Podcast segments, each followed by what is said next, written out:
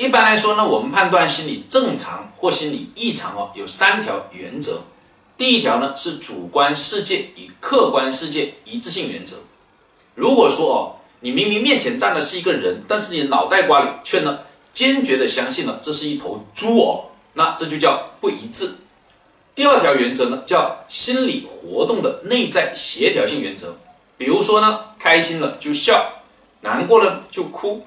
如果你非常非常高兴的告诉别人哦，爸爸死了哦，这就叫做不协调。第三条原则呢，则是呢人格的相对稳定性。